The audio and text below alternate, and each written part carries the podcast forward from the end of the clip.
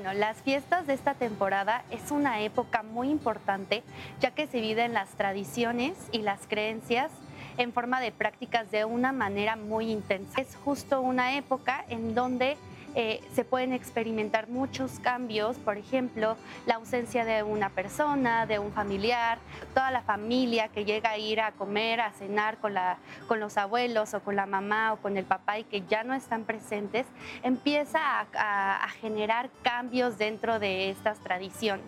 Suele haber eh, cambios en nuestra dinámica. Por ejemplo, se come mucho, se duerme poco, eh, ya que pues suele salirse de la rutina. En vez de dormir unas 6, 7 horas al día, uno empieza a dormir 3, 4 horas, empieza a dormir a las 2 de la mañana, a las 3 de la mañana y despertarse muy tarde. Entonces el ciclo del sueño pues cambia, ¿no? De igual forma es una temporada, sobre todo en los mexicanos, en donde se consume mucho alcohol. Eh, lo cual va a traer también una consecuencia muy importante en cómo eh, llevamos estas fechas. ¿no? El consumo de alcohol eh, suele traer repercusiones en la salud mental. Estas épocas llegan a ser un momento en donde existe mucha soledad, donde las personas llegan a alejarse de sus familias o prefieren pasarlos solos para evadir las emociones. De igual forma, existen las crisis económicas y esto va a traer repercusiones en nuestra salud mental. Eh, afecta demasiado la parte económica porque es un momento en donde se tiene la costumbre o la tradición familiar en donde la Navidad es época de dar, ¿no? Y normalmente el dar es la parte material. Entonces, si en un momento no se puede dar esta parte eh, de regalos, material o económica, existe mucha culpa y vergüenza eh, y frustración por parte de los proveedores, sobre todo.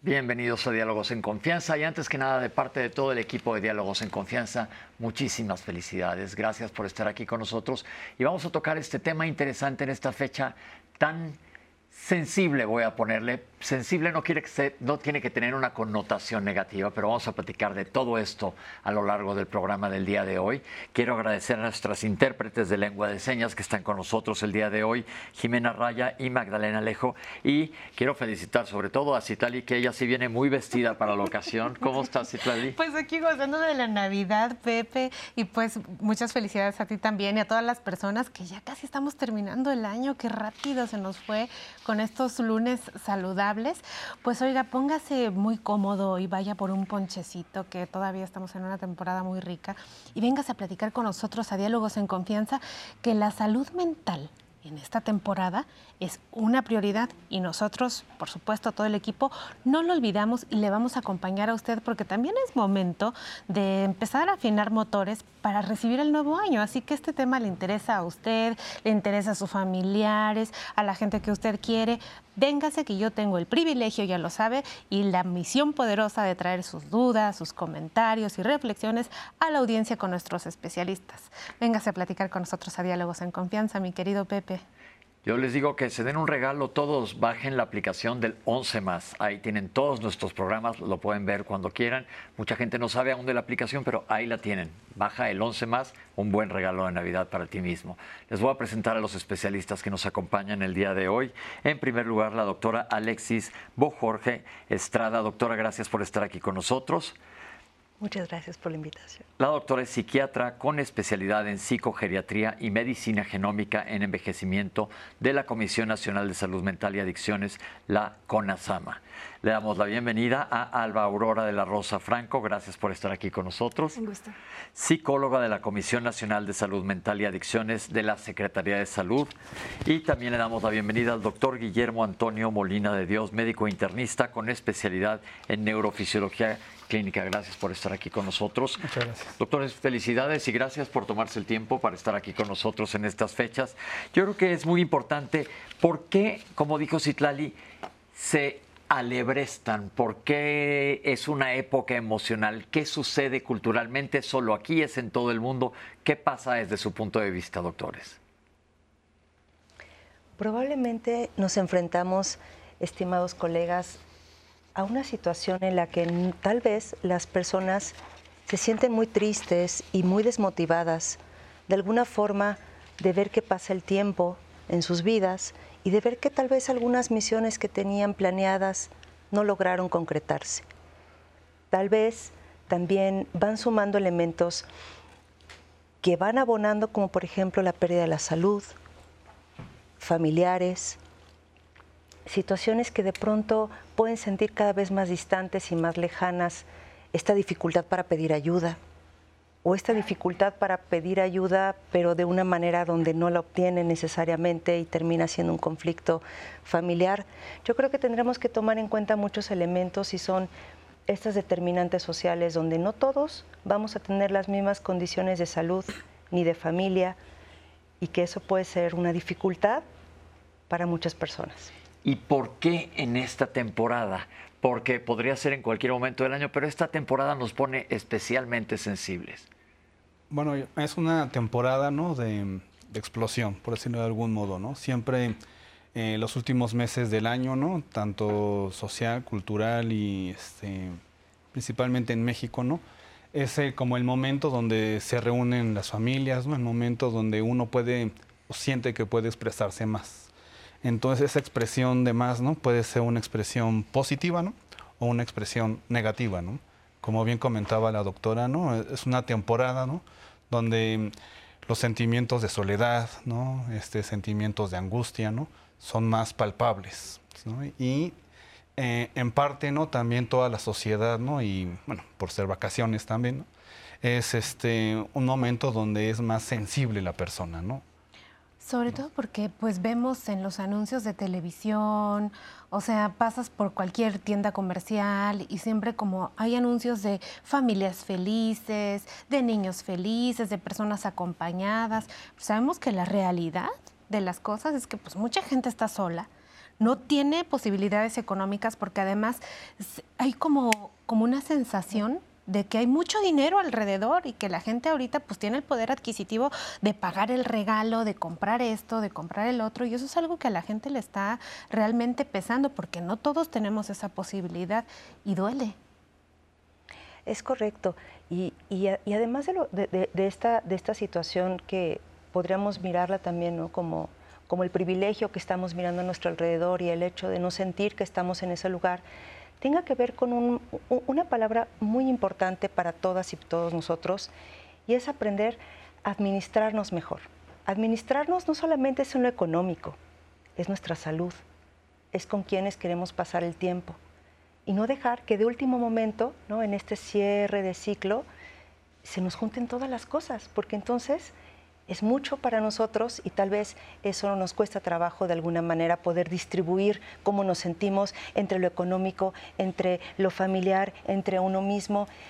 E, es un tema que, que probablemente suma para el malestar.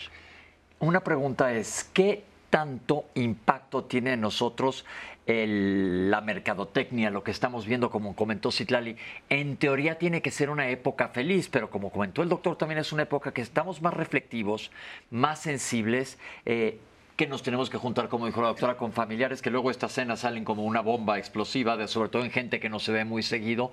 ¿Qué impacto tiene la sociedad o lo que nos está imponiendo la sociedad para sentir en estos momentos? Pues justo eso, ¿no? Que de alguna forma pensamos o queremos que todas estas fiestas sean perfectas, se vivan perfectas, mostrar a lo mejor justo la cara de lo que en realidad nos está pasando personalmente y en la familia, ¿no? Quizá tenemos problemas, pero pues, ¿qué crees? La cena de anoche, la navideña, ¿no? Este, pues nos salió todo genial, todo muy bien, pero todavía nos falta la cena de fin de año y hay que cuidar todo eso, ¿no? Entonces, vemos que están los regalos, eh, hay ofertas, ¿no? Para que compres y cómo tú te vas a quedar sin regalar algo, ¿no? Si a ti te están regalando. Entonces, es como ese incentivo para que tú lo hagas también justo como ya lo decía Citlalino, aunque no esté bien dentro de tus posibilidades económicas, pero te invita y te incita a hacerlo. Y entonces vienen las deudas y entonces viene, eh, ya no me alcanzó, ya no puedo, y préstamos y créditos y demás, ¿no? Entonces se van sumando ahí otras cuestiones que empiezan a afectar un poco más todavía a la salud mental. De pronto también que nadie te regala nada, ¿no? O sea, cuando yo era chico había un anuncio que decía regale afecto, no lo compre, que, ahorita más adelante hablaremos de esto. y yo creo que eso es muy importante. Era un anuncio como en los 70s, creo, o 80s, no me acuerdo, pero ahorita vamos a hablar de esto. Les quiero preguntar, doctores, ¿cuál es su impresión y qué consejo les podemos decir a las personas que se sienten solas? Porque muchas veces sucede esto. Se divorciaron, perdieron seres queridos, no están casados y la familia que se van a juntar les va a exigir, o perdieron a la pareja, lo que sea, o por mucha gente. Como en este país somos muy de familia, que están estudiando fuera y por motivos económicos, no, pues no puedo regresar, es un dineral volar en estas fechas, viajar a la Ciudad de México o a donde sea eh, para estar con mis seres queridos. ¿Qué les podemos decir a las personas que están solas y que sienten la soledad, porque una cosa es estar solo y otra cosa es sentir la soledad. ¿Qué les podemos recomendar? Un elemento transicional y sumamente saludable en cualquier momento de la vida y en cualquier cierre. Es importante voltear a ver lo que sí logramos hacer, lo que sí logramos construir, que tal vez este momento en que nos estamos sintiendo solas o solos en casa puede estar lleno de una gran gratitud y de elementos que no se pueden comprar, como lo que lo comentaba ahorita, doctor. La gratitud, el afecto, el amor, la sensibilidad, tal vez un intercambio de consejos, un intercambio de ideas, un intercambio de experiencias, de pronto pueda sumar más allá que las cuentas económicas que de pronto pues pueden terminar siendo una deuda. Y recuerden que las deudas no solamente son económicas, también son emocionales. ¿Qué, eh, otra pregunta en cuanto a esta ansiedad que se asocia a, las fiestas por cumplir con todas las normas sociales. Las personas se pueden sentir un tanto desesperadas o eufóricas inclusivemente. Ya llegó la Navidad, todo mundo tenemos que estar contento. La doctora nos acaba de dar un buen tip y ahorita vamos a meternos más de fondo de cambiar estas emociones, pero ¿Por qué no vemos la cápsula de emociones y ahorita regresamos para platicar sobre ellas, para ver además qué es lo que pasa fisiológicamente dentro de nosotros? Aquí la tienen. Es importante recalcar que no hay emociones buenas ni malas, ¿no? Como sabemos, las emociones son es esta respuesta que tiene el cuerpo para reaccionar ante estímulos externos o internos, ¿no? Ante esto hay emociones que nos van a brindar las emociones básicas que son el amor, la alegría, la felicidad. Y hay otras emociones que pueden ser la culpa, la tristeza, la vergüenza, la calma, que también están presentes dentro de las emociones que se pueden considerar básicas. Entonces, en las épocas decembrinas, en las épocas de final de año, eh, se exponen emociones mucho más intensas, ¿no? Esto ya lo mencionamos, se intensifican las emociones. Y la emoción de la tristeza, de la culpa, eh, logran conjuntarse de manera más compleja y la inseguridad, el miedo, que son eh, emociones que están muy presentes en las épocas eh, decembrinas, ¿no? Doctores, me encantó esto como arrancó la cápsula. No hay emociones buenas y malas, pero hay emociones. ¿Qué nos pasa fisiológicamente con las emociones? Bueno, las emociones, ¿no? Son, bueno, eh, lo importante de la emoción es modularla, ¿no? Ni llevarla al extremo este, maníaco, pues sí, ¿no? Ni tampoco al extremo depresivo, ¿no? Este, habrá gente que en esta temporada, ¿no? Empiece las preposadas desde hace, no sé, hace cinco días antes, 20 días antes, ¿no? A abusar de alcohol, tabaco, ¿no? En una forma de expresarse más, ¿no? Y habrá gente que se aísle, ¿no? Entonces, modular esas expresiones, ¿no? Y tomar en cuenta lo que decía la doctora, ¿no? De ver en el pasado lo que sí hicimos bien, ¿no? Tengo a mis hijos, los eduqué bien, ¿no? Sobre todo en la gente mayor, ¿no? Que también tiende a o ya perdió al marido, ya perdió a un hermano, ya perdió a mucha familia, ¿no? Recordar lo que ha hecho bien y este y tratar de modular, ¿no? O sea, no, no, inhibir las emociones, porque eso también es muy malo, ¿no? ¿Cuál es la diferencia entre inhibir y modular? Bueno, eh, inhibir es negar, o sea, más, más que inhibir sería negar la emoción. Es, me siento triste y lo voy a echar abajo el tapete, no lo voy a decir a nadie. Lo niego, eso es negar, ¿no? O sea, negar la, la, emoción puede ser algo terrible, ¿no? Sobre todo en psiquiatría, ¿no? y en psicología, puede, puede ser algo que termine, ¿no? Haciéndonos un daño mayor. Y la otra es modular, es sí, sí tengo esto, sí me pasó esto, ¿no? pero también hice esto por acá, hice, hice lo mejor que pude con mi familia, ¿no? Luché por mi matrimonio, buscar qué hice bien, ¿no? No solo lo que hice mal o el resultado final, que no siempre va a ser el resultado que esperamos, ¿no? Pero, por ejemplo, ¿cómo le podemos decir a las personas que no hay emociones positivas ni negativas cuando, por ejemplo, me pongo a pensar en que no logré el peso que yo esperaba este año, la meta académica, este, N cantidad de cosas que me planteé al inicio del año como propósito y que estoy viendo cómo este se acaba y eso me genera malestar, me genera incomodidad, yo no me siento a gusto. Entonces, ¿cómo pueden decir que no hay emociones positivas y negativas si esto a mí me está haciendo sentir mal y por eso yo lo asocio a una mala emoción? Yo diría más, perdón, que mm, sí están las emociones positivas y negativas. Más bien lo que no hay que darle paso a las emociones malas o buenas, porque al final son emociones, ¿no? Positivas justo porque me dan alegría, me dan felicidad, ¿no? Todo lo que nos desborda emotivamente a estar mejor, a estar bien, ¿no? Contrario a las negativas, que son aquellas que nos hacen sentir tristeza y, a veces la tristeza puede hacerme sentir bien en algún grado, pero en un grado mayor ya no me hace sentir bien la tristeza. Entonces hay que estar vigilando esta, em, entre estas dos partes. Entre que identifico una emoción positiva, identifico una emoción negativa, pero el que tenga una emoción negativa no va a significar que sea algo malo sino la tengo ahí, la detecto y si hay algo con lo que tengo que trabajar porque está afectando mi bienestar, entonces lo trabajo.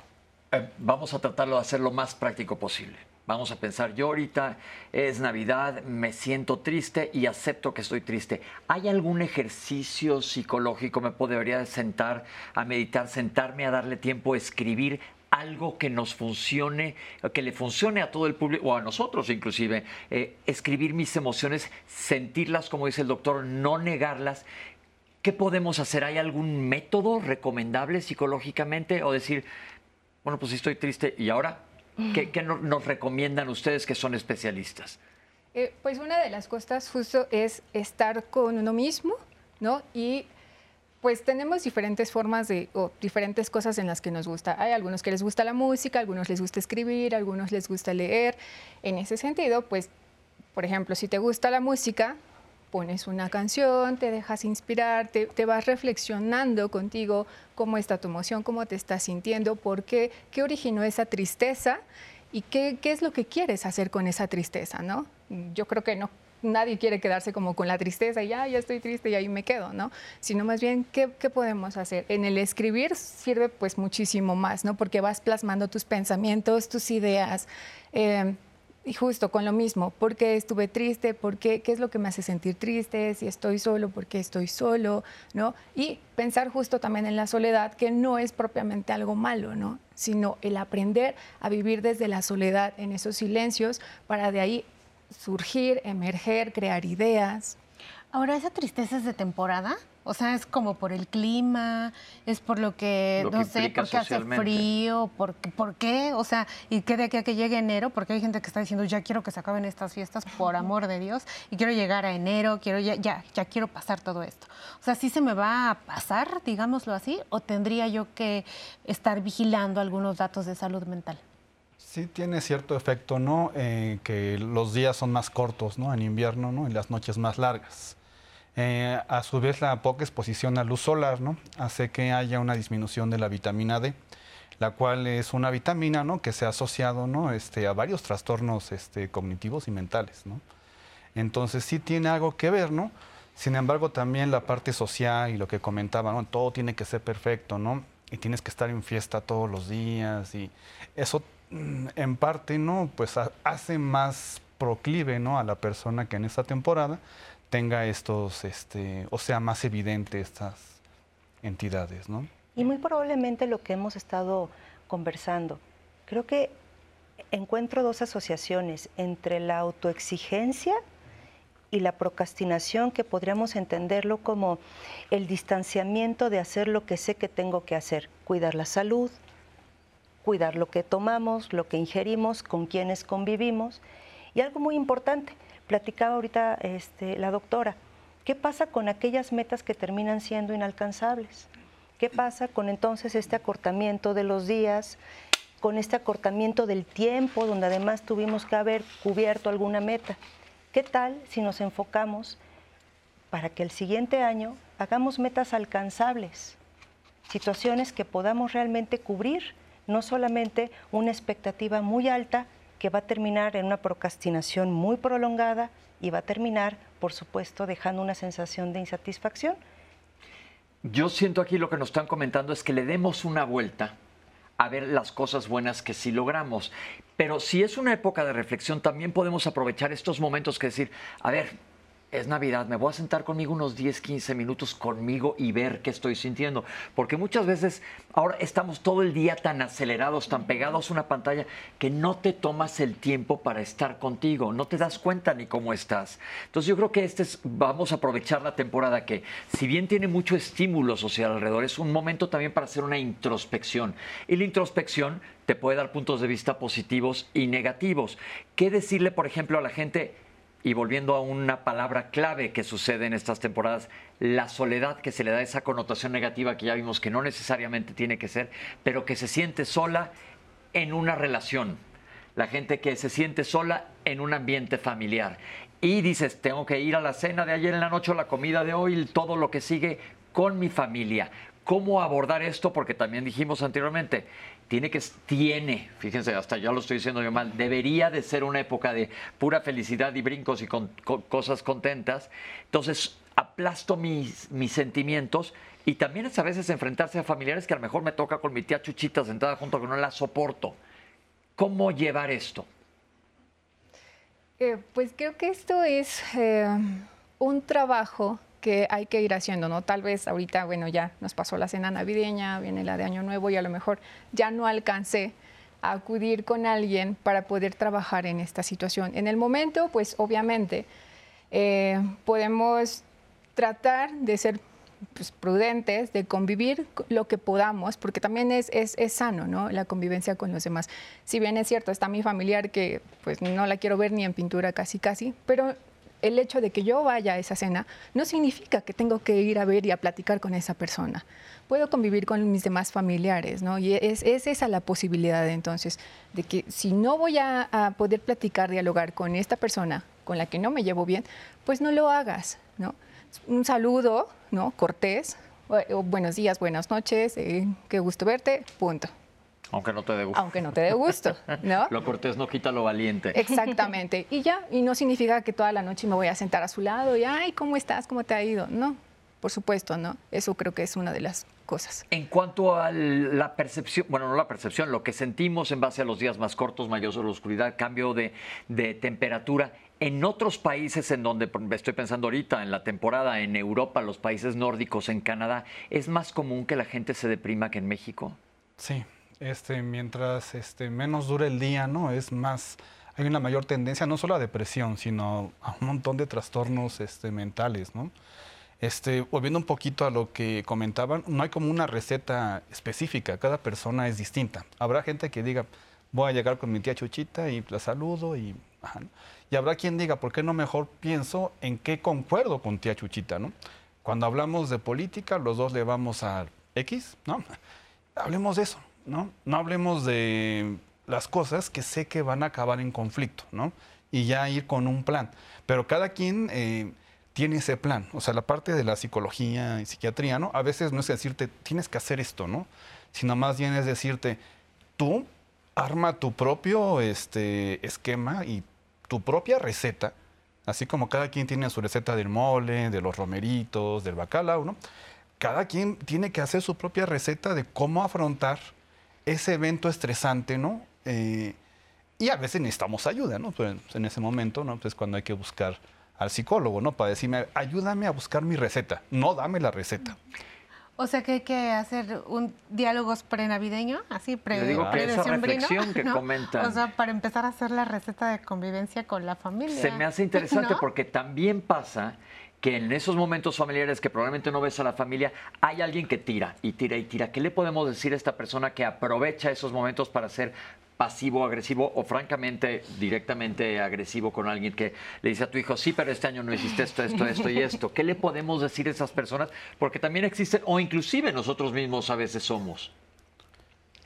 Muy probablemente sea una de las áreas más dolorosas de poder convivir, no lo me dejarán este, mentir, queridos colegas, que son los mecanismos de defensa.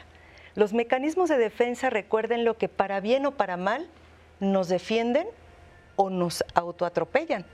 En este sentido, cuando resignificamos las emociones, que como lo hemos comentado, pueden ser muy gratas o de alguna manera nos hagan sentir mal, sean incómodas, la resignificación de qué esa emoción está sucediendo en mi mente es la que nos puede ayudar a través de un profesional de salud a poder identificar y que efectivamente detrás de un comentario pasivo-agresivo, mi defensa no es inmediatamente querer abordar ¿no? la agresión que estoy recibiendo, sino tal vez en ese momento identificar que justamente el comentario que vas a hacer en ese momento me va a hacer sentir mal, me va a llevar a darte una contestación y entonces abremos el espacio de tiempo entre lo que estoy sintiendo y cómo estoy reaccionando. Espero haberlo dicho de una manera sencilla, simple, porque esa es la misión. Súper bien, no seas reactivo, sé proactivo, aguántate ese comentario de vuelta. Piénsalo, sé más inteligente y regrésalo. Estamos en Diálogos en Confianza. Ahorita regresamos con ustedes. Vamos a un corte.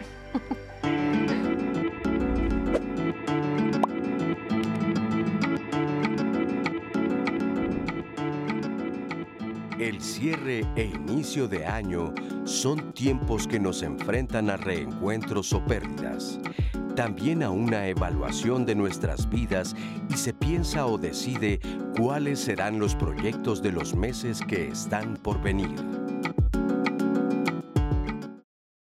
Y seguimos acompañándole esta mañana, transmitiendo diálogos en confianza en su recalentado. Invítenos a su mesa, porque estamos muy contentos de acompañarle siempre.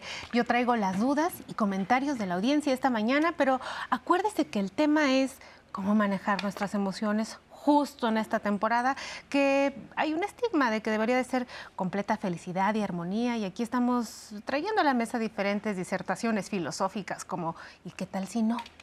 ¿Y qué tal si no estoy tan feliz? Bueno, pues vengas a platicar con nosotros y miren, nos llamó esta mañana una persona que quiere que su comentario se lea anónimo y dice que es importante lo que decimos, pero para los hombres es muchísimo más complicado hablar de los sentimientos en esta temporada. ¿Qué dicen doctores? ¿Y qué recomendaciones les dan? Es evidente que es más difícil para el hombre, ¿no? En, en México principalmente y en muchas sociedades con antecedentes machistas, ¿no? Este, donde el hombre tiene que ser el fuerte, tiene que ser este, el sostén de la familia, ¿no? Y esa idea eh, inculcada, ¿no? Este, pues sigue y sigue en generaciones y eso hace que el hombre no, no tiene que mostrar sus sentimientos, ¿no? Lo cual es bastante delicado. Y es muy interesante porque los hombres mueren más por justo no decir esas cosas, ¿no? desde el, estoy orinando con menos fuerza, doctor ¿no? Hasta el, hija, pues yo te quiero y pues felicidades porque pues terminaste y no sé, 20 mil cosas, ¿no? O sea, no hay esa cultura de hablar de los hombres y la verdad muy lamentable. ¿Qué les podemos recomendar? ¿Dónde partimos para que se exprese eh, sobre todo los hombres? Eh, creo que es el no tener miedo, ¿no? finalmente, si alguien los va a juzgar, creo que eh, ya en este año casi por terminar, por cierto, ya no es tan válido el, que podamos o que nos sintamos con la capacidad de estar juzgando a la gente en lo que siente, en lo que piensa, en lo que dice. Entonces, creo que es armarse de valor en este sentido y poder empezar a expresar, por lo menos detectar, ¿no? Y dar un paso que es el acudir con un especialista, ¿no? Eh, el acudir con el especialista no quiere decir que ya estás totalmente mal, que eh, ya te van a internar en un psiquiátrico. No quiere decir eso porque aún hoy en día tenemos eso muy presente, ¿no? Quiere decir que te acercas al especialista porque quieres estar mejor, quieres estar bien, ¿no? Entonces, esa es una de las, de las cosas, ¿no? El, te identificas, te sientas, aceptas lo que estás sintiendo porque es válido que estés sintiendo tristeza, depresión, angustia, es muy válido, así como sientes la alegría. Y entonces acercarte a que alguien te acompañe. Y tal vez otra, otra manera, perdón doctora, sería no ocultar esa emoción detrás del consumo de alguna sustancia. Llámese como sea, alcohol, tabaco o alguna otra, porque de pronto puede ser la manera en que esas emociones estamos intentando lidiar con ellas y contra ellas. Pero ¿cómo le hacemos cuando la persona lleva en el alcoholismo todo el año, por ejemplo, en el tabaquismo, en el consumo de otras sustancias, y de pronto ahorita decimos, bueno, pues no te excuses, si la persona lleva viviendo así, además es una persona que posiblemente detonará algún tipo de malestar en las familias? El tema de consumo de sustancias, sea cual sea, el tiempo que lleve inmerso en la persona va acompañado de algo que comentaba ahorita nuestro colega y es la dificultad para buscar ayuda y pedir ayuda porque sentimos que podemos y porque la sociedad nos ha forzado como, bueno, en este caso como varones, les ha forzado a tener que hacer, a tener que poder con lo económico, con lo social, con lo individual y también con el consumo de alcohol, que además también se, de alguna manera, se mimetiza ¿no? en la sociedad para que sea bien visto.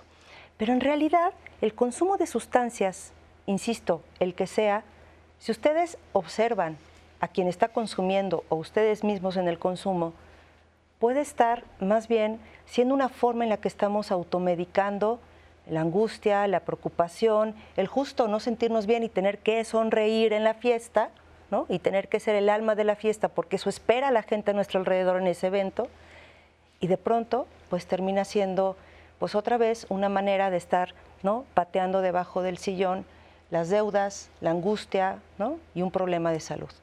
Voy a aprovechar ese comentario porque es parte de lo que ha llegado a nuestras redes, no precisamente ahorita con nombre y apellido, doctora, pero les preguntan, ¿qué hace una familia que convive con una persona alcohólica en esta temporada para poder convivir? Si las otras personas no son alcohólicas, deben de dejar de consumir bebidas alcohólicas en el entorno familiar para apoyar a, la persona y que no haga un desastre, digamos, en la, en la fiesta. Probablemente, eh, y, seguramente lo han escuchado porque es algo que se habla de manera constante y que además cada vez es más visible en nuestra sociedad, y sería no utilizar el lenguaje como un arma para lastimar a la persona que esté en consumo. Invariablemente va a ser, como decía nuestro doctor ahorita, una manera pasiva-agresiva de también lastimar a la persona con una enfermedad. Recuerden que el alcoholismo, el tabaquismo, el consumo de sustancias, la persona detrás de esta sustancia está ocultando y automedicando una emoción probablemente muy negativa, probablemente muy dolorosa, probablemente muy difícil de expresar y que a través de esta sustancia ¿no? relaja su cuerpo y aparentemente le hace sentir bien dentro de esta medicación fisiológica que hace finalmente el alcohol. Entonces, recordemos que para poder convivir con una persona que está con un consumo y que sabemos que el consumo va a detonar en una mala copa, como socialmente se, se conoce, puede ser, pues justo, ¿no? Acompañarle a hacerlo diferente, a tener un evento donde no necesariamente tengamos que estar con una sustancia. Cambiar la dinámica otra vez, cambiar la estrategia, cambiar el foco, cambiar la atención de las cosas. Puede ayudarnos a de una manera muy creativa, no necesariamente volver a poner el alcohol o la sustancia que a esta persona le detona algo que aunque no queramos aceptarlo es muy doloroso, ¿no? Y se viste con una sustancia. Gracias, doctora Úrsula, Ramírez. Pregunta si las terapias psicológicas no deben de ser suspendidas en esta temporada. De preferencia no, si ya empezaron, ¿no? Si vienen la continuación y más si la persona está pasando y siente en esta temporada eh, una angustia mayor, una tristeza mayor, pues obviamente lo recomendable es que no la dejen para que en esta temporada pues también se sientan acompañados, ¿no? No es lo mismo que yo llegue a platicar con mi familiar, a que esté con mi terapeuta contándole de aquello que me está sintiendo eh, sentir mal. Gracias, doctora. Anónimo, en la cena de Navidad del año pasado, esta persona tomó mucho e insultó a su mamá por temas que tenía atorados hace muchísimo tiempo. En esta cena ya no quiere ir por ya no quiso ir por vergüenza. Yo creo que es un muy buen ejemplo que estamos platicando. Ahí estamos viendo el detonante estamos viendo la emoción y estamos viendo el consumo. Si lo miran de una manera muy sencilla, ya pusimos todo en la mesa que va a precipitar finalmente pues una disrupción ¿no? en un evento que debería ser muy agradable para todas y todos. Entonces, efectivamente, estamos viendo cómo la persona ¿no? necesitó de la sustancia para poder sacar y darle nombre a una emoción que está dentro y que se está manifestando de muchas formas y tal vez no necesariamente con el consumo y sacarlo en ese momento. Qué importante es, estimada audiencia, resignificar lo que sentimos antes de tomar una conducta. Wow. Moisés Vélez nos dice por qué esperar a que termine el año y por qué no mejorar día a día con una meta. Yo creo que se me hace un muy buen punto, es un buen, como el caso anterior que acabas de comentar, no nos esperemos hasta este momento, sino manos a la obra durante todo el, desde ya. El momento es ya, no estar procrastinando que ya se comentó anteriormente. Roberto Muñoz, ¿cómo reconocer a las personas tóxicas en esta temporada? O en todo. Pues Porque está muy de moda ahora decirle a la gente tóxica, ¿no? o sea, ¿eso es válido? yo creo que es una palabra que también alberga ahí un tema pasivo-agresivo que comentaba ahorita nuestro doctor. Porque finalmente una persona tóxica seguramente más bien está siendo identificada por el alrededor, por la conducta que está teniendo eh, poco adaptativa ante una emoción. Pero ¿qué tanto otra vez? Entonces, fíjense cómo el peso de las palabras puede ser un detonante muy importante, no solamente una agresión física. Decirle al alcohólico, ahí vas otra vez de borracho y las frases que seguramente ustedes reconocen, ahí vas de tóxico o de tóxica. ¿Qué tanto eso más bien está vulnerando otra vez a una persona que no está identificando cómo se está sintiendo y está únicamente como en botón este, en rojo, accionando, accionando, accionando, y evidentemente pues de una manera que no está siendo pues ni socialmente aceptable, pero tampoco individualmente agradable. Diana Salesman, ¿cómo hablar de mis emociones sin que las personas se sientan agredidas? Lo digo porque a veces, aunque seamos empáticos, la otra persona no puede estar preparada. Pues el lenguaje es bien importante, ¿no? O sea, el tener este usar bien la palabra, ¿no? Puede cambiar mucho, ¿no? Te decía tóxica, ¿no? Y antes decían loca, ¿no? O loco, ¿no? Ese está loco. O histérica.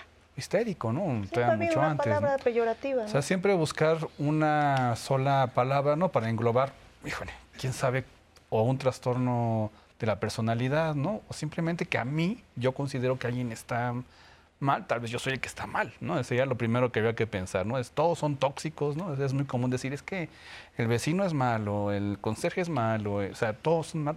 Más bien habría que ver cómo tú, eh, si tú estás bien, ¿no? Primero, ¿no? Entonces, usar la palabra correcta es bien difícil, ¿no? Hasta entre médicos, ¿no? Luego con el paciente enfrente, decirle, oye, hacerle entender que tiene un problema, ¿no? Que tiene una enfermedad, que es una adicción, ¿no? Es súper, súper complicado primero cómo decírselo y luego que lo acepte. Todavía es más complicado, ¿no? Igual, lo mismo, no hay una fórmula, ¿no? No es dile así y ya, ¿no? Este, tienes que conocerte a ti cómo hablas, ¿no? Y conocer a la persona, a tu interlocutor, para poder saber cómo vas a expresarte con él. Si yo ya sé que, no sé, mi papá es este, una personalidad, digamos así como impulsiva, agresiva, ¿no? Y yo soy más tranquilo, ¿no? Tengo que buscar la forma, ¿no? en mi experiencia hablando con él, ¿no? Cuando le hablé bonito, ¿qué pasó? Me golpeó. Cuando le hablé fuerte, ¿qué pasó? Me hizo caso. Cuando, o sea, tengo que entender cuál fue en mi historia personal con esa persona que me importa, ¿no? Porque si es el vecino, pues, o no sé, uno que pasó. Este, en mi historia personal, tratar de buscar cuál es la forma ideal, ¿no? Idónea, ¿no? Para poderle decir y que se entienda, ¿no? Tal vez lo que hay que hacer es llegar y abrazarlo, ¿no? Y decirle, vamos, ayúdame, ¿no? ayúdame a ayudarte. No sé. Híjole, qué valioso. Tenemos una cápsula, vamos a ver esta cápsula y ahorita regresamos con ustedes.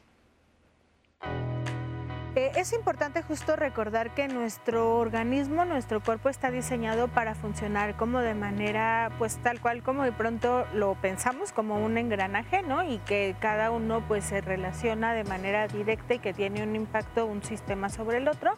hay una relación eh, importante entre el sistema nervioso central, el sistema, nuestro sistema inmunológico y nuestro sistema endocrino que funcionan justo a través de la eh, pues, emisión, de, de la producción de ciertas sustancias químicas en nuestro organismo que nos permite tener pues un equilibrio, una regulación emocional y que nos permite tener pues al final eh, un impacto en nuestra salud o en nuestro bienestar.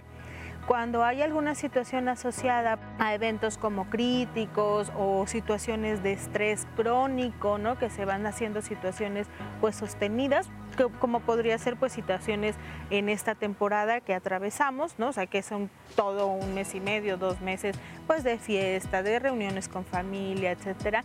Es muy importante este pues notar emocionalmente qué impacto tiene para también monitorear con ello nuestra salud física. La evidencia, hay muchos estudios que sí encuentran una relación entre estos sistemas, estos tres sistemas que mencionamos, el sistema nervioso central, el sistema endocrino y el sistema inmunológico, cuando hay emociones negativas de manera intensa y prolongada, habitualmente también hay una disminución del sistema inmunológico, de nuestro sistema de defensa, ¿no?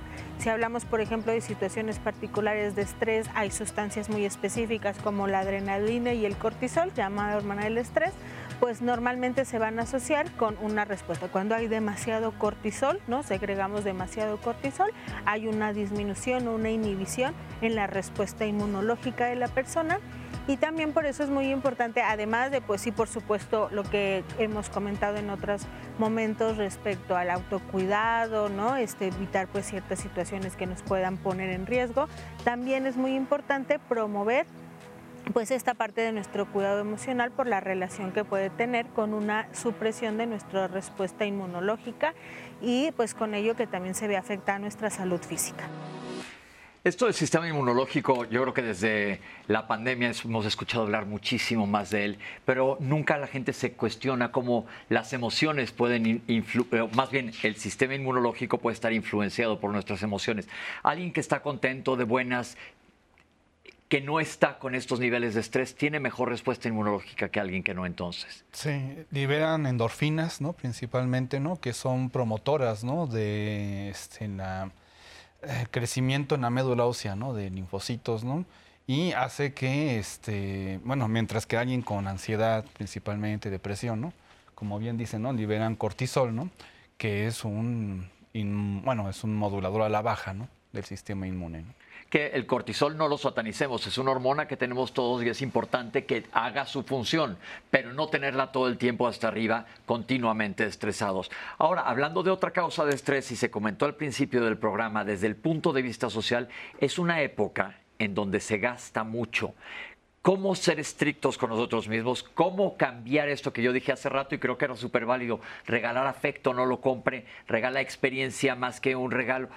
¿Qué podemos decirle a las personas para que no se vayan de boca en la tarjeta de crédito porque luego te endeudas. Está ideal que te digan a 12 meses sin intereses, sí, pero luego a 12 meses tienes una renta cada mes de que empiezas a creer que es de poquito a poquito.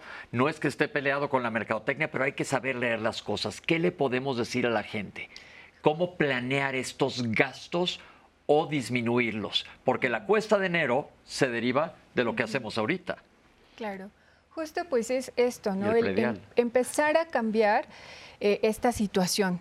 La detecto, me doy cuenta, sé que al final del año y al iniciar el siguiente año voy a estar con deudas y con estrés y con angustia y con todo esto. Entonces, si ya lo tengo detectado, lo empiezo a cambiar, empiezo a hacer mi planeación desde a mitad del año, desde principios del, nuevo año, ¿no?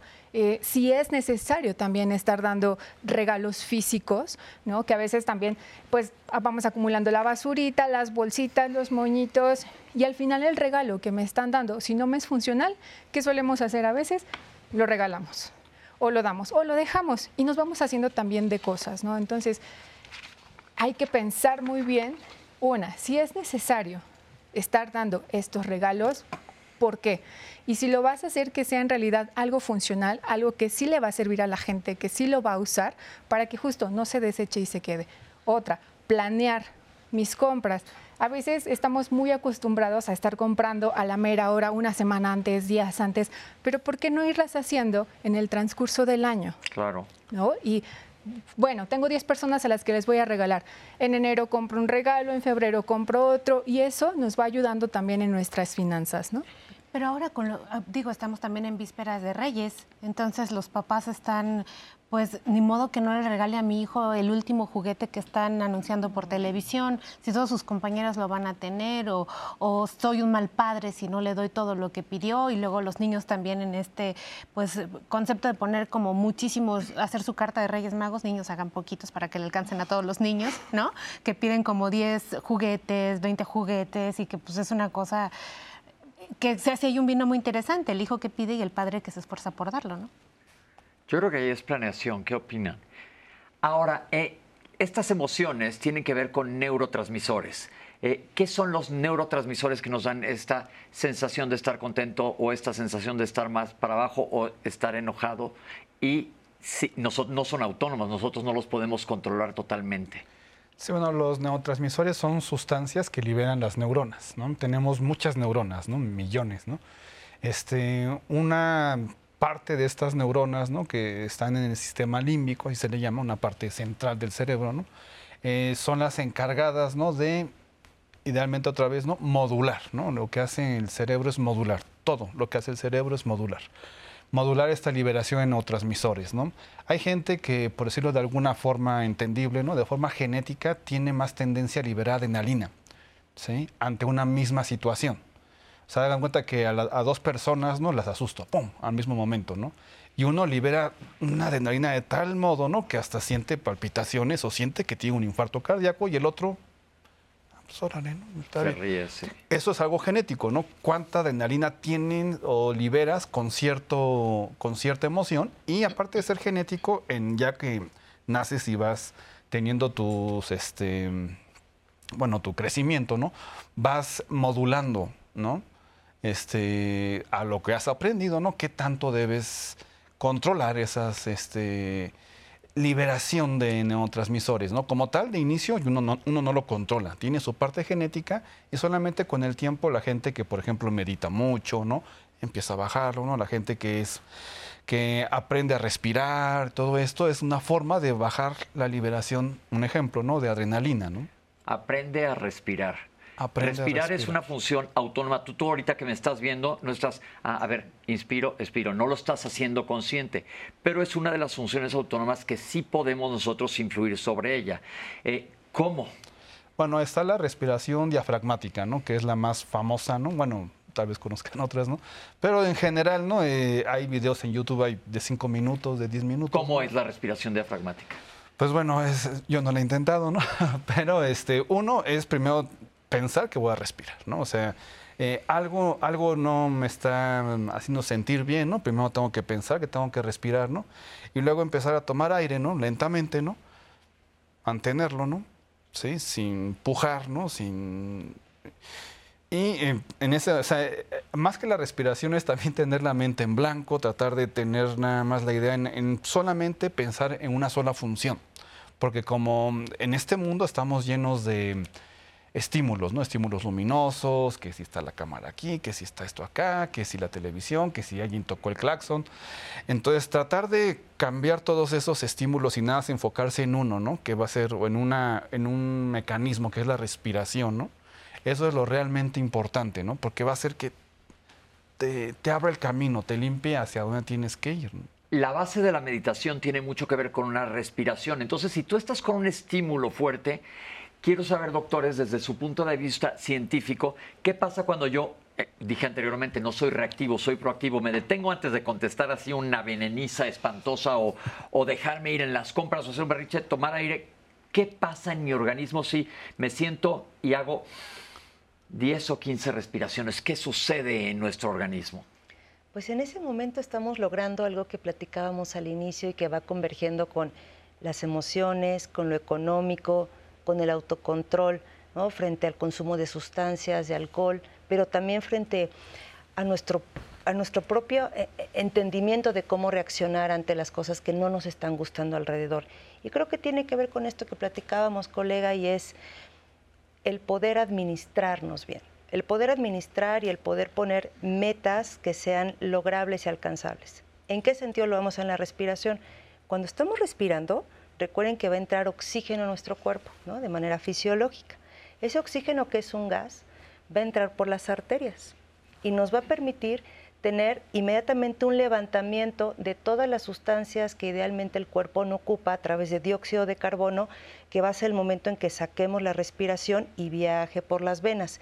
Este circuito y ese ciclo entre que entra oxígeno y sale dióxido de carbono se lleva un montón de sustancias que el cuerpo no necesita, que por supuesto lo está toxificando. Nos va a permitir a tener un mejor balance de nutrientes, balance de intercambio de proteínas, que nos permiten además tener una excelente digestión y muchos elementos que van sumando al bienestar del cuerpo. Entonces, si volvemos a unificar el la mente con el pensamiento, con la reacción y con lo importante que es tomar ese espacio de tiempo antes de reaccionar, una respiración diafragmática, bien pensada, bien planeada, puede darnos ese espacio de tiempo para ser menos reactivos ante una situación que nos está incomodando. Podemos decir que hacia el futuro, si incorporamos una meditación, ¿de cuánto tiempo nos puede ayudar para nuestra vida diaria? Como ahorita estamos en época de, ah, voy a escribir mis propósitos y estamos viendo que meditación tiene buenos efectos sobre tu organismo. ¿Qué les podemos recomendar a la gente?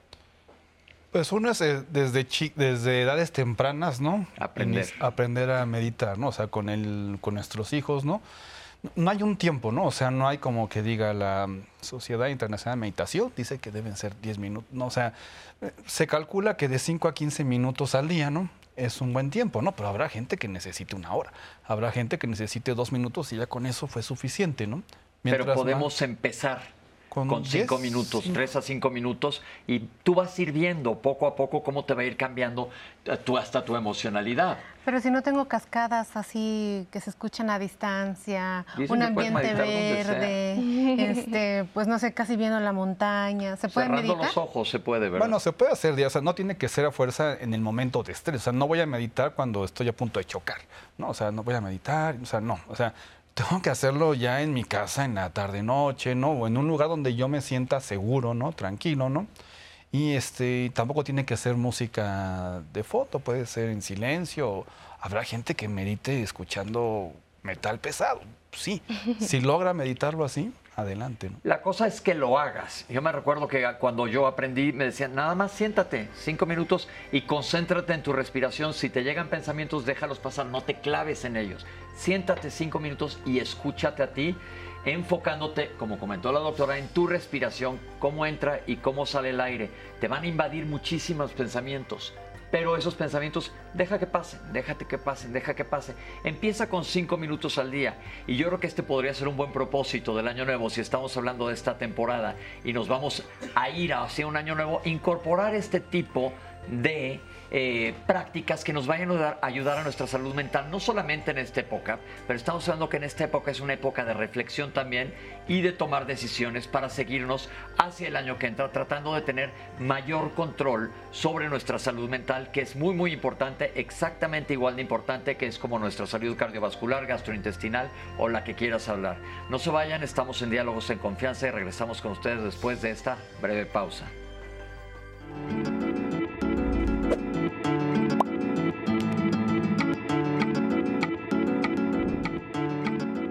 Los preparativos de las fiestas o reuniones familiares de esta época navideña traen consigo una serie de actividades que generan estrés y cansancio que puede afectar la salud.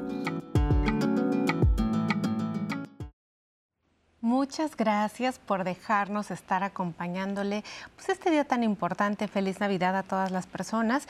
Y pues ya saben que el día de hoy, por si se van integrando a la conversación, estamos platicando de cómo gestionar nuestras emociones en esta temporada.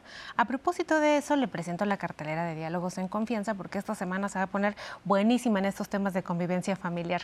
Y ese es el tema del día de mañana. Vengan a platicar también a este foro y traigan sus experiencias que van a nutrir mucho a nuestros compañeros conductores y por supuesto a los especialistas que estarán el día de mañana con ese interesante tema. Y yo, bueno, voy a traer todavía más sus dudas y comentarios.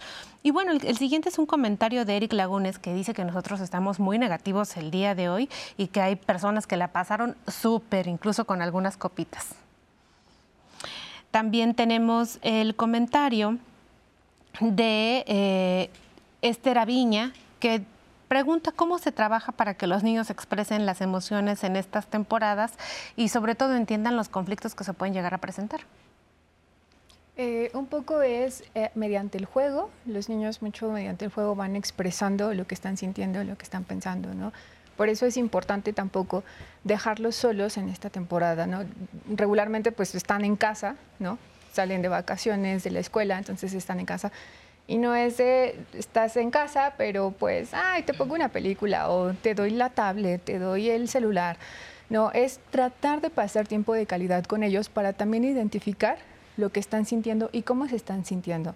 Y si hubo un problema, acompañarlos y hablar sobre el problema, cómo se sintieron ellos. A veces pensamos que los niños no van a expresar o no van a decir lo que están sintiendo. No, los niños, más que los adultos, están más abiertos a expresar y decir, me duele aquí, me duele acá, me sentí triste, me sentí bien, no me sentí bien, me incomodó esto. Entonces es darles también un espacio a los niños de que ellos mismos se expresen empezar con el juego, si es que no quieren hablar directamente, el juego en casa, un juego de mesa, cualquier juego que puedan interactuar todos la familia, y a partir de ahí empezar un poquito, oye, este, ¿cómo sentiste esta situación que nos pasó? ¿Cómo sentiste que papá se peleó con mamá, no? Un ejemplo.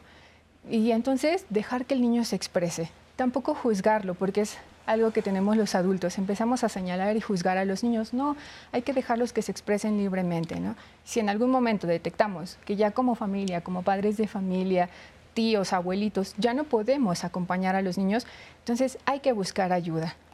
¿Qué hay de las personas que están conviviendo con sus hijos en un centro de convivencia? Dicen que ahí no hay oportunidad. Nos escribe un padre de familia para decirnos que por un acto injusto tiene que convivir con su hijo en un centro de convivencias y que no hay forma de tener una convivencia armónica, sana. ¿Cómo le demuestra el amor a su hijo cuando son eh, lugares restrictivos en donde les ponen incluso un pequeñito espacio para poder convivir con ellos o incluso el mismo escenario para tomarse una fotografía? Eh, la primera pregunta sería ¿por qué, no? O sea, ¿por qué tuvieron que llegar a ese extremo, no? ¿Qué tal? Digo, o sea, habrá casos injustos, ¿no? Pero habrá casos justos, ¿no? De alguien que ya intentó matar a la esposa o, al esposo, ¿no? Entonces, lo primero es ver por qué, por qué llegaste ahí, ¿no? ¿Por qué tú no tuviste la capacidad antes, ¿no? O el apoyo antes, ¿no? Para no llegar a, a ese extremo, ¿no? ¿Qué te llevó ahí, ¿no? Una vez pensando que es injusto, pensando que realmente fue, no sé, Sí, ahora sabemos que los términos legales no favorecen mucho a los hombres por, justo esta cuestión en la que estamos construyendo la equidad de género. Este, pues en ese momento, pues ahí sí pedir, ya por lo mismo, ¿no? Cuando estás en esos lugares tienes más acceso, ¿no? A personas que te pueden ayudar, ¿no? Psicoterapeutas, ¿no? Psicólogos, psiquiatras, ¿no? Y ayudarte a mejor a salir de ahí, ¿no? Y que puedas volver a convivir con tu hijo, ¿no? Y tratar de llevar la mejor, este, ¿cómo se llama? Relación, ¿no? Sobre todo también con tu pareja, que es la que te llevó ahí, ¿no?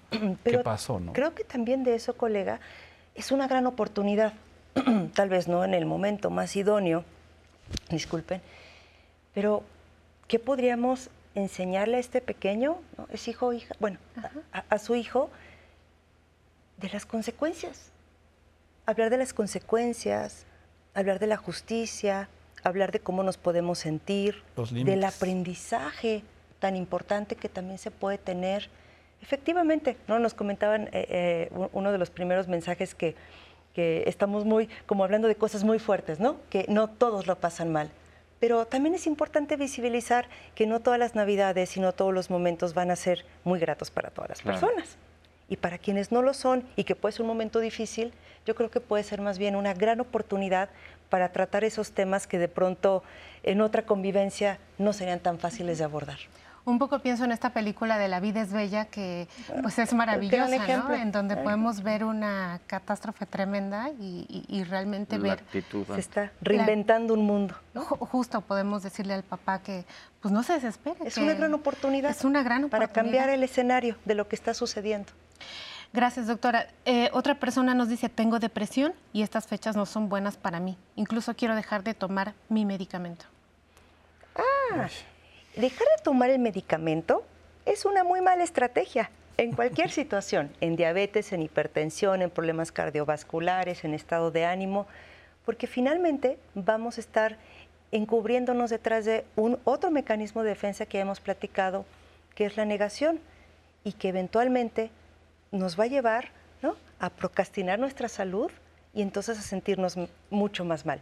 ¿Qué podemos aprender de esto? Este, de, nuestra querida pregunta ahorita que nos están haciendo, de nuestra compañera. Identifica en tu ser si te quieres sentir bien y todas las herramientas que sí tenemos para sentirnos bien. ¿Qué tal que el medicamento te está haciendo efectos secundarios? Acude con tu médico especialista, pregúntale, porque efectivamente pueden haber situaciones en las que nos estamos forzando a tomar algo y nos está haciendo, nos, está haciendo sentir peor. Si no es el caso y tal vez no te estás sintiendo bien, pudiera ser un cambio de tratamiento, pero abandonar un tratamiento así nada más puede ser tan grave como tomar alcohol pensando que nos hace sentir bien en un momento determinado como una automedicación. Y al contrario, hay personas que dicen, ahí viene la temporada invernal, yo necesito un antidepresivo. Esto sí que no se autorreceten, que mejor pidan ayuda. Es por favor, no, se autorreceten, sí.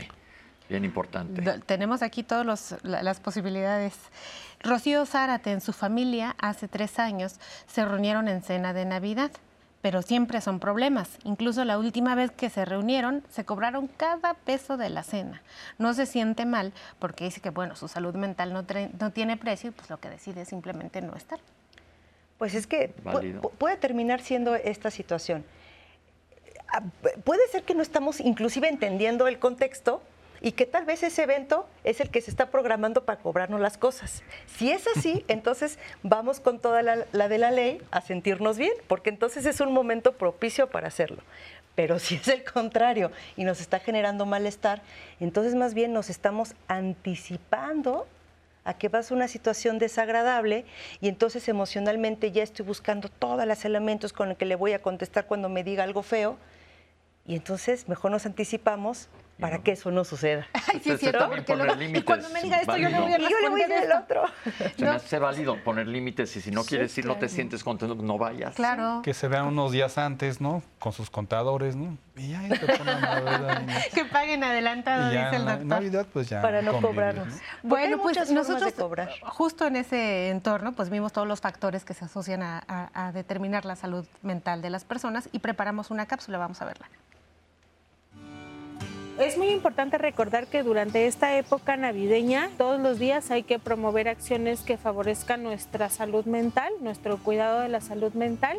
Y bueno, evidentemente si hay ciertas situaciones que pueden ponernos en más riesgo o en menor riesgo de presentar alguna condición asociada a la salud mental, particularmente durante esta época. Por ejemplo, un factor de riesgo es cuidar el consumo de sustancias psicoactivas, que es muy común que durante esta época se incrementen y que puede afectar nuestra salud mental. Estamos hablando del consumo de alcohol, del consumo del tabaco, por supuesto, pero también cualquier sustancia psicoactiva. Si hacemos un uso eh, indebido de las sustancias, abusamos de las mismas, pues podemos estar en un mayor riesgo de presentar accidentes, ya sea de tránsito o también, por ejemplo, asociados con nuestros eh, reflejos, ¿no? De pronto podemos ver situaciones en las redes sociales como, no sé, este, pues si las personas tienen o no ciertas cosas, si van, si hacen.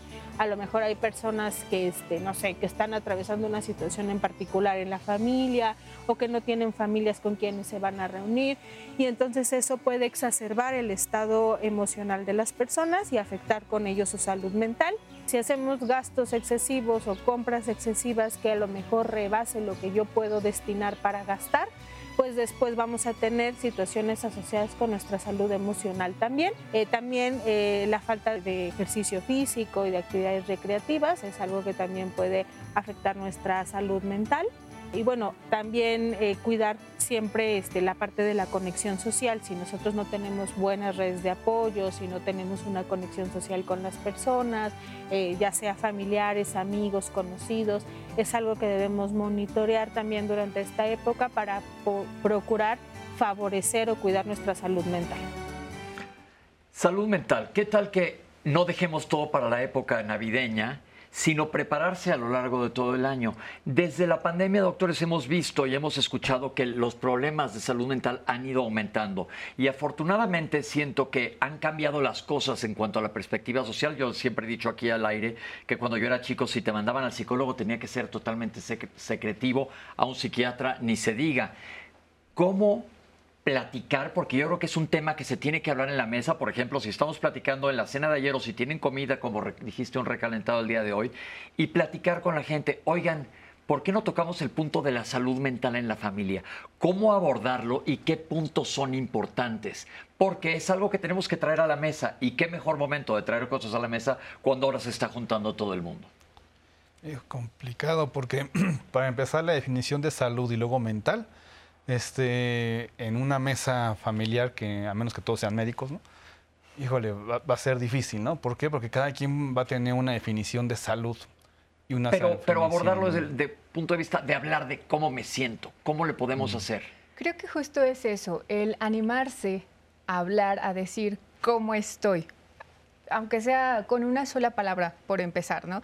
Si no se ha tratado el tema, si no se ha hablado en otras eh, ocasiones el tema en la familia, pues decir, a ver, vamos a hacer una dinámica familiar. Eh, vamos a, a, contestar a la pregunta, ¿cómo te sientes? Pero no con el bien, que es el que solemos decir, no, bien, no.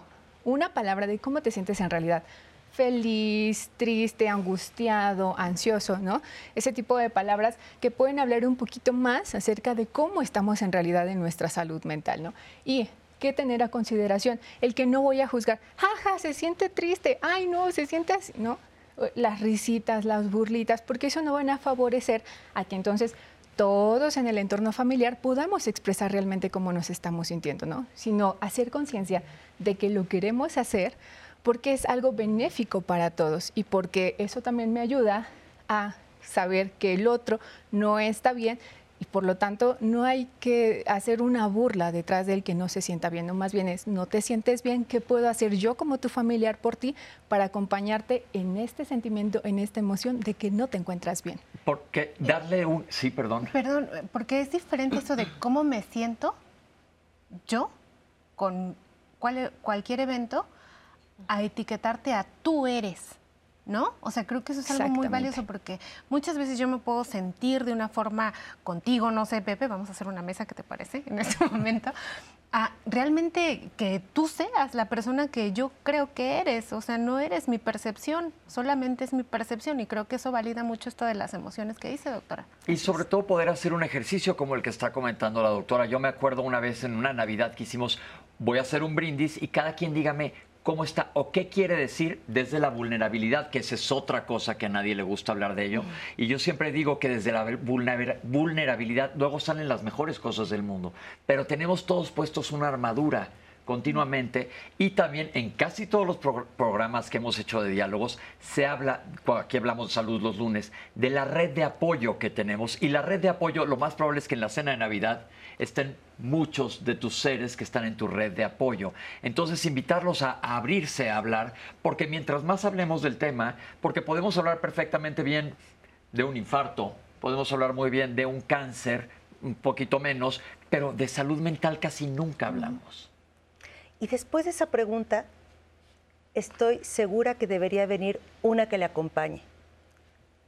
Y va de la mano con responsabilizarnos de aquello que no nos hace sentir bien y sería, ¿qué vas a hacer tú, además de lo que yo pueda hacer por ti, para cambiar esa emoción, esa sensación?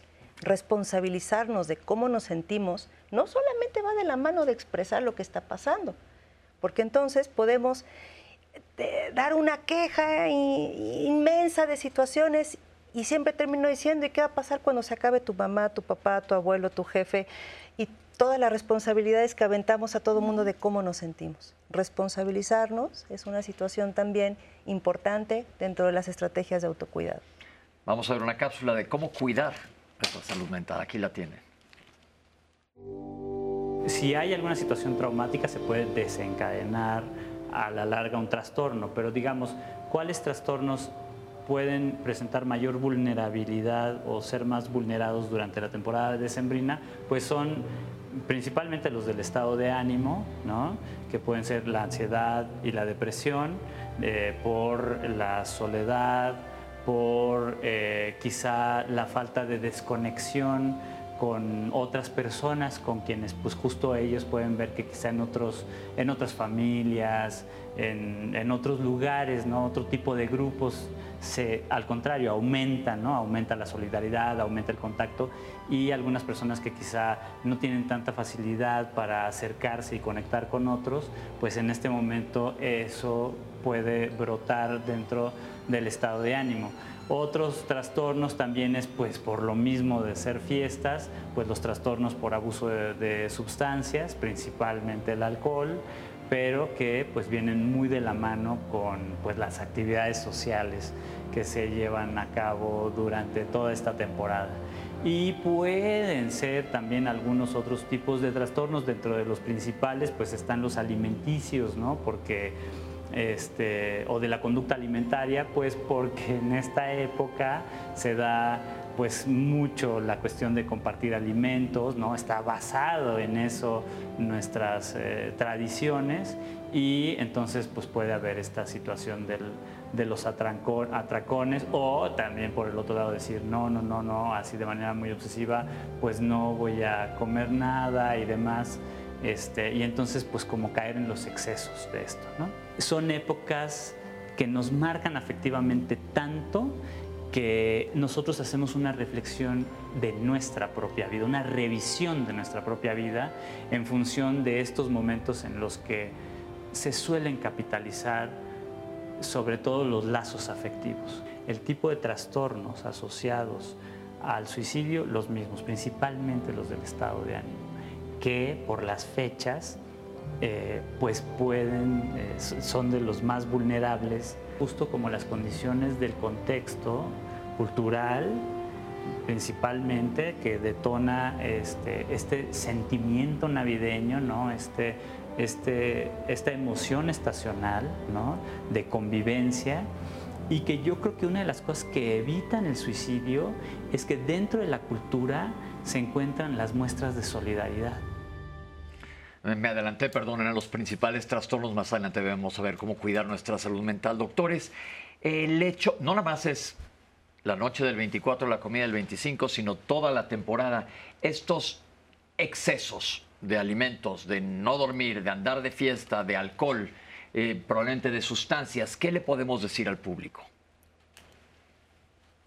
Pues bueno, son impulsos, ¿no? Nuevamente el moderar, ¿no? Controlar esos impulsos, ¿no? El impulso a comprar, ¿no? Este, pensar que dar un regalo es una obligación, no es una cosa, por ejemplo, que hay que quitar, no es una obligación dar un regalo comprado, puede ser un regalo, un beso, puede ser un regalo, algo hecho con mis manos, una carta, ¿no? Que a veces es un mejor regalo, ¿no? Y la otra, el, el, impulso, ¿no? De, no, este, tengo que, tengo, y voy por esto, y ahora que estoy, voy en el centro comercial y ahora veo otra cosa y la compro, y, y chocolates y comida, y es em, una falsa idea de que mientras más cosas físicas tenga, ¿no? Más voy, bueno, voy a ser feliz o voy a estar acorde con la Navidad, ¿no? Por decirlo de algún modo. No somos una sociedad que aprendemos o estamos acostumbrados a decir no qué tan importante es aprender a decir no. No quiero ir a esta fiesta. No, ay, tómate otra, no seas no sé qué tanto. Ah, no estás haciendo, no estás chupando nada, típico, ¿no? Que, ¿Cómo decir no? ¿Cómo ponerte firmemente? No, ya no quiero porque por mí no quiero. ¿Alguna herramienta que le podamos dar al público para decir no? Probablemente tenga que ver dentro de muchos elementos psicológicos y en el entorno de la persona con esta sensación de querer compensar algo. Y es una sensación tan interna que sí requiere un trabajo especializado, acompañado, para poder identificar por qué la gratificación tiene que tener el nombre de una sustancia o tiene que tener costo o de alguna manera tengo que dar.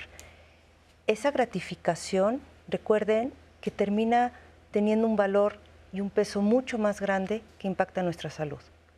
Esto es bien importante, bien importante a la gente que no se atreve a decir no. ¿Qué le decimos? Justo que se atreva, ¿no? No es nada malo, no hay nada malo detrás con decir no, con ponernos un límite y decir no porque no es benéfico para mí, no porque no me hace sentir bien, ¿no? Es el intentarlo, con que lo intentes una vez, poco a poco se va a ir haciendo progresivo y vas a poder poner el límite y decir no, no esto, no. Rompamos el mito de que decir no es dificilísimo. Hay que hacerlo. Quitemos voy a decir algo que no sé si, si suene lógico, quitemos esta connotación totalmente negativa del no, por así valga la redundancia, para aprender a poner límites. Tienes otra fiesta y tú ya no puedes más, pero hijo, me invitaron a otra fiesta. Digo, cada vez conforme uno va creciendo pasa menos esto, pero, pero se vale decir, no quiero ir. ¿Por qué? Porque no quiero, porque no me da la gana y no tiene que ir acompañado un no siempre de una explicación. ¿Por qué tenemos esta manera de ser? Pues muchas veces es por la pertenencia, ¿no? O sea, si estoy en un grupo de amigos, ¿no? De la prepa, ¿no? Y me siento parte de ellos, ¿no? Y decirles no es difícil, ¿no? O sea, decir es que yo si digo que no, ya no voy a ser parte, ¿no? De este grupo social, ¿no? En el trabajo, ¿no? En la fiesta de fin de año, este, con los amigos, con la familia, ¿no? Ese sentimiento de pertenencia no tiene que depender de decir siempre sí. Si no, pues ya tendríamos que pensar si ese grupo es bueno para mí, ¿no? Como dicen, ¿no? Como decían, ¿cierto? Tóxico, ¿no? Si, oye, si nada más para entrar aquí, esa fuerza que siempre salgas hasta atrás, pues tal vez valorar ir, no ir, o valorar si realmente yo pertenezco ahí, ¿no? Y en ese sentido, vamos a relacionar lo que comentó Citlali anteriormente. Mis hijos quieren que les compre el último juguete de no sé qué marca que salió, pero me cuesta a mí un dineral ahí también aplicar el no y ubicar a la gente en la situación en la que estamos. Porque qué tal que, que me llevo con alguien que es alguien riquísimo y se quiere comprar, voy a decir una tontería, un barco. Pues yo me podré comprar un barquito de chiste, pero, pero no tengo por qué estar compitiendo. Y estas expectativas que nos ponemos ante nosotros mismos, que nos sacan de nuestra realidad, nos lleva a hundirnos probablemente en deuda. Esa deuda que termina siendo, como lo hemos conversado, no solamente económica, también emocional, porque entonces también compramos afecto. Esto es bien importante. Entonces, acuérdense, ese anuncio, ¿tú te acuerdas de decir que estás muy joven, del regale afecto, no lo compre? No, pero la verdad es que es buenísimo, hay que rescatarlo. Yo creo que hay que rescatarlo porque era perfectamente válido. No tienes que regalar para comprarte a la gente. Yo creo que eso es bien importante que lo veamos de esa manera. Ubícate en donde tú estás parado haz una planeación, no gastes de más. Y ahorita vamos a regresar a hablar un poco de las vacaciones. ¿Qué tal que alguien de tu oficina se va a ir de vacaciones a, ver las auroras boreales, no sé ni a dónde? Bueno, pero yo a lo mejor me puedo ir a Cuernavaca a dar la vuelta. Claro, porque además la gente que te quiere realmente, tu papá, tu mamá, tus hermanos, esposo, hijos, lo que quieren es que empieces bien, solvente, sin deudas, que, que, que estés vibrando alto, que no tengas compromisos. ¿A poco no? La verdad. ¿Y lo demás? No vale la pena. Vamos al corte y regresamos.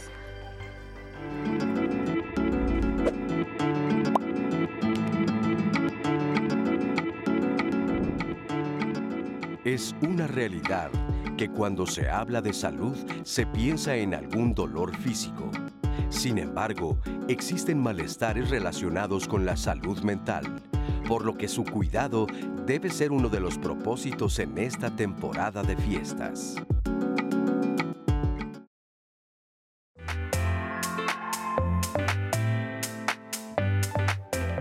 Las personas se sienten muy tristes y muy desmotivadas de alguna forma de ver que pasa el tiempo en sus vidas. Tal vez algunas misiones que tenían planeadas no lograron concretarse. Creo que tendremos que tomar en cuenta muchos elementos y son estas determinantes sociales donde no todos vamos a tener las mismas condiciones de salud ni de familia. Es una temporada ¿no? de, explosión, por decirlo de algún modo. ¿no? En los últimos meses del año, ¿no? Tanto social, cultural y es como el momento donde se reúnen las familias, ¿no? El momento donde uno puede o siente que puede expresarse más. Puede ser una expresión positiva, ¿no? O una expresión negativa, ¿no? Es una temporada, ¿no? Donde los sentimientos de soledad, ¿no? Este, sentimientos de angustia, ¿no? Son más palpables. Una palabra muy importante para todas y todos nosotros y es aprender administrarnos mejor. Administrarnos no solamente es en lo económico, es nuestra salud, es con quienes queremos pasar el tiempo. Y no dejar que de último momento, ¿no? en este cierre de ciclo, se nos junten todas las cosas. Vemos que están los regalos, eh, hay ofertas ¿no? para que compres y cómo tú te vas a quedar sin regalar algo. Lo importante de la emoción es modularla, ¿no? Ni llevarla al extremo este, maníaco, pues decirlo uno, ni tampoco al extremo depresivo, ¿no? ¿Qué tal si nos enfocamos para que el siguiente año hagamos metas alcanzables? No solamente una expectativa muy alta que va a terminar en una procrastinación muy prolongada y va a terminar, por supuesto, dejando una sensación de insatisfacción. Mediante el juego, los niños mucho mediante el juego van expresando lo que están sintiendo, lo que están pensando, ¿no? No es de, estás en casa, pero pues, ay, te pongo una película o te doy la tablet, te doy el celular. Tratar de pasar tiempo de calidad con ellos para también identificar lo que están sintiendo y cómo se están sintiendo. Pensamos que los niños no van a expresar o no van a decir lo que están sintiendo. No, los niños, más que los adultos, están más abiertos a expresar y decir, me duele aquí, me duele acá.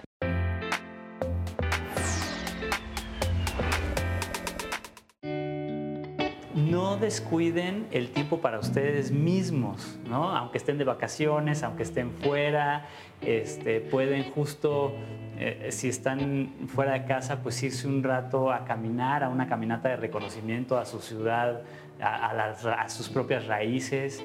Pueden, este, pues igual, escuchar música, hacer ejercicio, las mismas recomendaciones de autocuidado este, normales y sobre todo aprovechar que en estas épocas el intercambio de afecto es mucho más sencillo para todos. Hay algo que habla de la psicología de las masas y que la expresión de la emoción es mucho más fácil cuando es en colectivo. Y las tradiciones y esta época decembrina lo que ayuda es justo a la expresión colectiva de afecto. Y en ese sentido, pues las redes sociales son un recurso más allá de lo del teléfono. ¿Qué sería lo recomendable? Date permiso, pero no dejes de cuidarte, es decir, date permiso, pues a lo mejor a lo de la comida, ¿no? A la hora de cenar, pues a lo mejor no, ¿no? Porque ya este, pues vas a dormir, ya no tienes forma de metabolizarlo, ¿no? El ejercicio hace que nosotros este, secretemos endorfinas que son justo... Eh, algo que nos ayuda a sentirnos más en paz, eh, que nos permite con mayor facilidad aceptar las cosas como son, ¿no? Y nos da una sensación de satisfacción personal. Hay que tratar de evitar que la ansiedad nos quite el sueño.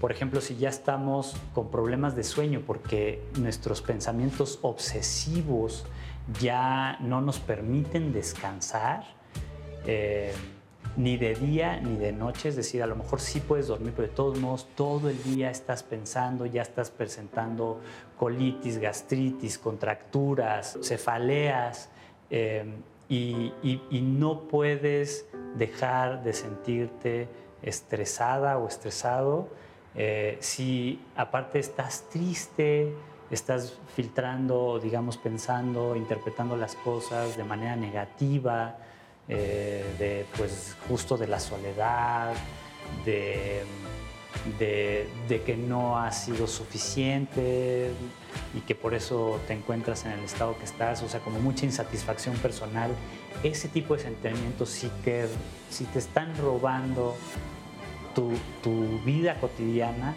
es momento de acudir con un especialista en salud mental.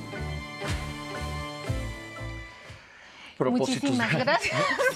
Los dos, Pepe. Los dos. Oye, pues yo le quería agradecer a la gente que nos invitó a su recalentado. La verdad es que... Muchísimas gracias. Qué padrísimo habernos acompañado, que nos acompañaran y bueno, acompañarles también.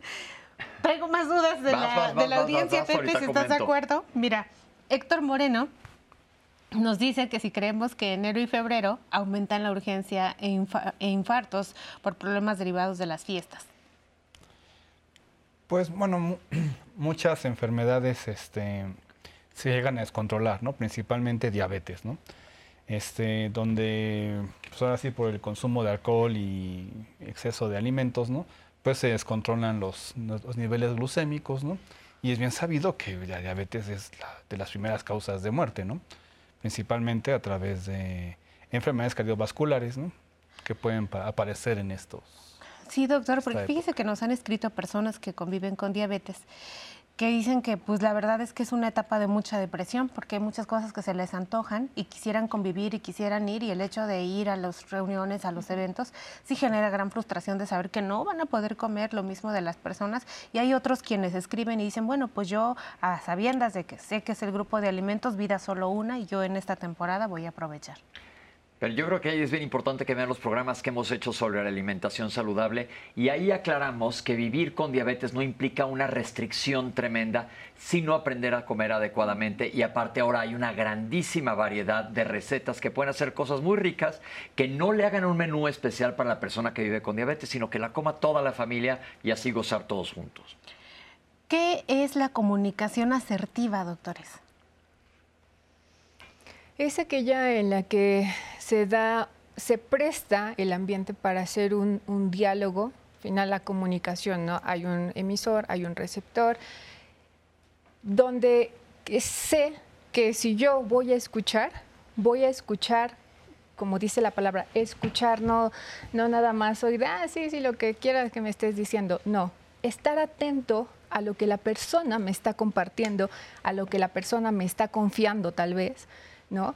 O viceversa, si yo soy quien le está confiando, ¿no? También eh, no agarrarme y decir, eh, pues, le voy a contar ya que está aquí y se presta para todo, ¿no? Y que no diga nada y que aquí se lo guarde nada más, ¿no? No como una forma chantajista a lo mejor un poco, ¿no? Sino en esa realidad en que necesito yo expresarme y tengo a esta persona que me va a escuchar, ¿no? En ese sentido, pues el escuchar. Y no necesariamente el escuchar va a implicar que yo le tengo que dar un consejo o lo tengo que decir por dónde irse o qué hacer. Si lo sé y, y, le puedo decir, oye, ¿por qué no vas con tal persona? Oye, ¿por qué no buscas al psicólogo? Oye, ¿por qué no vas con el psiquiatra? Si, yo, si están mis posibilidades decírselo, se lo digo. Si no, no hace falta. Solamente el simple hecho de escuchar a la persona, eso hace una gran diferencia. Yo creo que es bien importante eso porque siempre cuando alguien te comenta algo, tú sientes la necesidad de contestarle y no estamos acostumbrados a esa manera de ser empáticos, de que a lo mejor lo, única, lo único que tiene que hacer la persona es expresarse, pero tú quedarte callado y dices, hijo, le va a sentir que no me está haciendo caso. Sí. es. A propósito, eh, muchas personas preguntan cómo hacerle para evitar la ilusión muy importante porque nos lo ponen en el contexto de mi ilusión era que mi hijo terminara ah, mejor esta, ah, esta temporada. O sea, como la desilusión, me parece que es lo que le preocupa a las personas. Pero entonces uno no se desilusiona, sino se ilusiona. yo lo cambiaré y bueno, expectativas, qué tan buenas son las expectativas y sobre todo ponerle expectativas a las otras personas. o sea, poner una expectativa real, ¿no? O sea, ¿qué es lo que esperas tú de estas fiestas, ¿no? Regalos, dinero, bueno, esa es tu expectativa, pues trabaja todo el año, ¿no? Si, lo, si tu expectativa es este, estar en paz contigo mismo, platicar, o sea, convivir realmente, ver a tus parientes lejanos, estar más tiempo con tus hijos, pues, o sea, haz tu expectativa real, ¿no? Y como bien decía la doctora, ¿no? Si mi expectativa de este año era bajar eh, no sé, ser rico, ¿no? Y no lo logré, ¿no? Pues tal vez mi expectativa no es ser rico, ¿no? La que la, debo cambiar, igual moderar y decir, bueno, pues simplemente tener el, no sé, un 20% más de ahorros, ¿no? Que hace un año. Y modular y, y así hacer que nuestras expectativas sean reales, porque si nos ponemos expectativas irreales, pues obviamente la desilusión, como le llaman, pues nos va a pegar, ¿no? En estas fechas. Doctores, ¿saben de algún estudio que hable sobre la gratitud y el beneficio para las personas? Probablemente lo más cercano que recuerdo ahorita, salvo lo que comenten mis colegas, es un autor que, bueno, me gusta mucho porque además empodera el envejecimiento de una manera bastante sabia, no desde justo la pérdida, la enfermedad y todo lo que estamos acostumbrados a escuchar, eh, en esa expectativa, ¿no? en esa ilusión de que entonces envejezco y todo mal, y es Eric Fromm. Entonces Eric Fromm por ahí nos habla de justo alguna de las, de las etapas eh, de la vida y dentro de ellas el envejecimiento y que una de las cúspides eh, mucho más eh, saludables al llegar al envejecer es la gratitud, el, poder, el poder dar, el poder ofrecer, el poder despojarme de las cosas sin el peso de justo no tenerlas y el beneficio de poder hacer felices a los demás con lo que tengo. Muchísimas gracias. Pues al momento en nuestras redes, Pepe. Yo creo que es muy importante esto que dice la doctora, porque también podemos transformar, hemos nos dijeron al principio que estábamos muy negativos, en transformar este tipo de ocasiones como la que estamos ahorita. Ahorita hemos hablado de salud mental, que implica cómo, cómo cuidarla, sobre todo, cómo es tratar de estar lo mejor posible, herramientas para mejorar situaciones que puedan ser difíciles, pero también esto agradecer y ver el lado bueno de por lo que estamos pasando, agradecer el año, comentar tú de qué estás agradecido, no sé, en la cena de fin de año, tienes las vacaciones enfrente. Y ahora yo les pregunto, si les he dicho o hemos comentado a lo largo de diálogos todo el año la importancia de la salud mental, ¿en qué momento decidir ir con un especialista en salud mental y comentarlo con las demás personas? ¿O es necesario siempre comentarlo e ir por, yo sobre todo digo por la connotación esta que mencioné anteriormente? ¿En qué momento decir yo tengo que ir? En lo personal, yo, yo no soy especialista, digo que todo mundo deberíamos ir en algún momento a algún tipo de terapia para conocernos mejor y sobre todo ver lo que no queremos ver, que también somos muy buenos para eso. Pero ¿cuándo, desde el punto de vista de ustedes profesionales, buscar salud mental con un especialista? Yo digo que en el momento en el que el malestar en la persona se hace tan fuerte que ya lo está sobrepasando y que ya no puede. Eso cuando lo dejamos ah, como al último punto, ¿no? De ya, ya no puedo, entonces acudo. Pero si lo detectas antes, cuando apenas inicia tu malestar, cuando no te sientes bien y un día bien y un día no estás bien y otro día bien y dices, yo solo no voy a poder, ni tampoco mi mejor amigo, ni mi tía que me está escuchando. Entonces ahí me acerco a buscar a un especialista para que me acompañe. Yo creo que en el momento en que podemos ver, como lo decíamos hace un momento, ver el significado de cómo nos estamos comportando y el impacto que eso está teniendo en nuestra vida. Y eso es ya algo complejo, ¿no? Porque entonces voltear a ver que tal vez me están criticando porque eh, no entregas las tareas, ¿no? En el caso de académicos, porque los profesores te hacen ver una y otra vez los retardos, porque en el trabajo alguna situación no está siendo agradable o en familia o en pareja o con los hijos.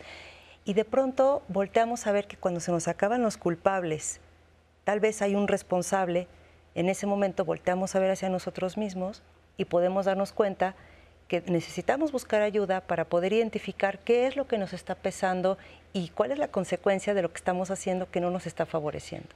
Desde el punto de vista neurológico, ¿qué tantos pacientes acuden con el neurólogo y que se tienen que derivar a situaciones de salud mental? Híjole, eh, es muy variable. Eh, yo diría que cerca de un 30% ¿no? este, de los pacientes que vemos en consulta externa neurológica ¿no? son pacientes que no quieren escuchar nada del psiquiatra, no, no, no, les gusta psiquiatría, no les gusta psicología porque dicen que no están locos, ¿no? Pensando eso, ¿no? Entonces, eh, ¿con quién van? Con el neurólogo, cardiólogo, internista, ¿no? Y muchas veces este, estos personajes no tienen la capacidad de detectar, ¿no? Un trastorno este, eh, afectivo, ¿no? Hace poco, eh, por ejemplo, un, dato importante, ¿no? La depresión postparto es altísima. O sea, de 40 a 60% en algunos lugares, ¿no? Y preguntando con colegas este, ginecólogos, ¿cuántos diagnósticos tienes de depresión postparto? No, mis pacientes están bien, ¿no? O sea, en verdad, ¿no? O sea, no puede ser, no puede ser que de tus pacientes que han dado a luz no tengas nadie, ¿no? Que, este, que tenga depresión postparto, ¿no? Dice, no, sí, sí, sí, yo estoy seguro. Digo, ¿le has hecho pruebas? Ah, no les has preguntado, ¿no? Es difícil. Entonces, si el propio médico, ¿no? Y médico especialista, ¿no? Y de una enfermedad que es de alta frecuencia, ¿no? Luego no pueden detectar estas patologías, ¿no? El médico general a veces menos. ¿Y qué es lo que hacen, no? Cometen errores a veces muy terribles, ¿no? Clonazepam, 30 gotas y nos vemos en un mes, ¿no? Y empiezan a dar fármacos controlados, ¿no? O fármacos sin conocimiento. Entonces, es muy importante aceptar que no sé. O sea, que si ya, o sea, aceptar que no se trata alguna enfermedad, como médico en general, es importante, ¿no? Y dos, saber detectarla, que es lo que platicaba con la doctora, ¿no? Detectar en qué momento, ¿no? ¿Cómo detecto, no? Pues eso es juicio, es un juicio, final de cuentas, ¿no? Uno puede detectar que un sentimiento que tiene ya lo está sobrepasando, ¿sí? Es un juicio homocrítico o un juicio heterocrítico. Yo detecto que oye, este ya está todo el tiempo llorando, cabizbajo, ¿y cómo te sientes bien? Entonces, eh, hay que tratar de detectar por este tipo de juicio, ¿no? Si algo me está dañando, ¿no? O si también si veo que alguien que conozco, ¿no? Pues le está, está teniendo algún problema de estos, ¿no? Se ha hablado de que la depresión tiene muchas caras y una persona que aparentemente está muy alegre, muy eufórica, eh, hemos visto tristemente ejemplos de gente muy famosa, y voy a poner a Robin Williams, que es alguien que conocimos todos, que está encubriendo una depresión. ¿Cómo captar para poder ayudar a nuestros familiares o nosotros mismos? ¿Cómo sé que a lo mejor estoy entrando en una depresión? Una depresión tiene un, un foco muy importante y no necesariamente está encubierto, como lo acaba de decir colega, con el estado de ánimo que se mira, sino con la disfunción. La disfunción se mira en el momento en que una persona pierde el placer y se siente forzado a hacer lo que normalmente hacía.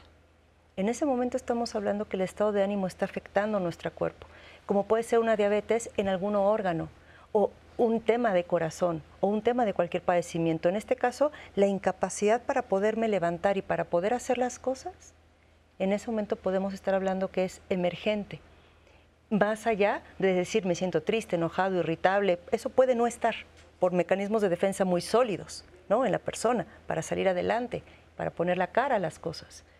Pero detrás de eso puede estar justo un cuerpo sufriendo para poderse parar todos los días y dar la cara que tiene que dar para hacer las cosas. Pero ¿qué hay, por ejemplo, los cambios que vienen con la edad? Porque si comparamos a un joven que ahorita temporada de fiestas, etcétera, no 20 posadas, y conforme me llegas a cierta edad dices, ay, ya no tengo tantas ganas de hacer tanta cosa, que eso también es relativamente normal. ¿Hay alguna línea o foco rojo? Dice la doctora, cuando ya no funcionas, pero dices, híjole, yo ya no quiero ir a tanta cosa cuando quería antes, ¿debería de buscar ayuda?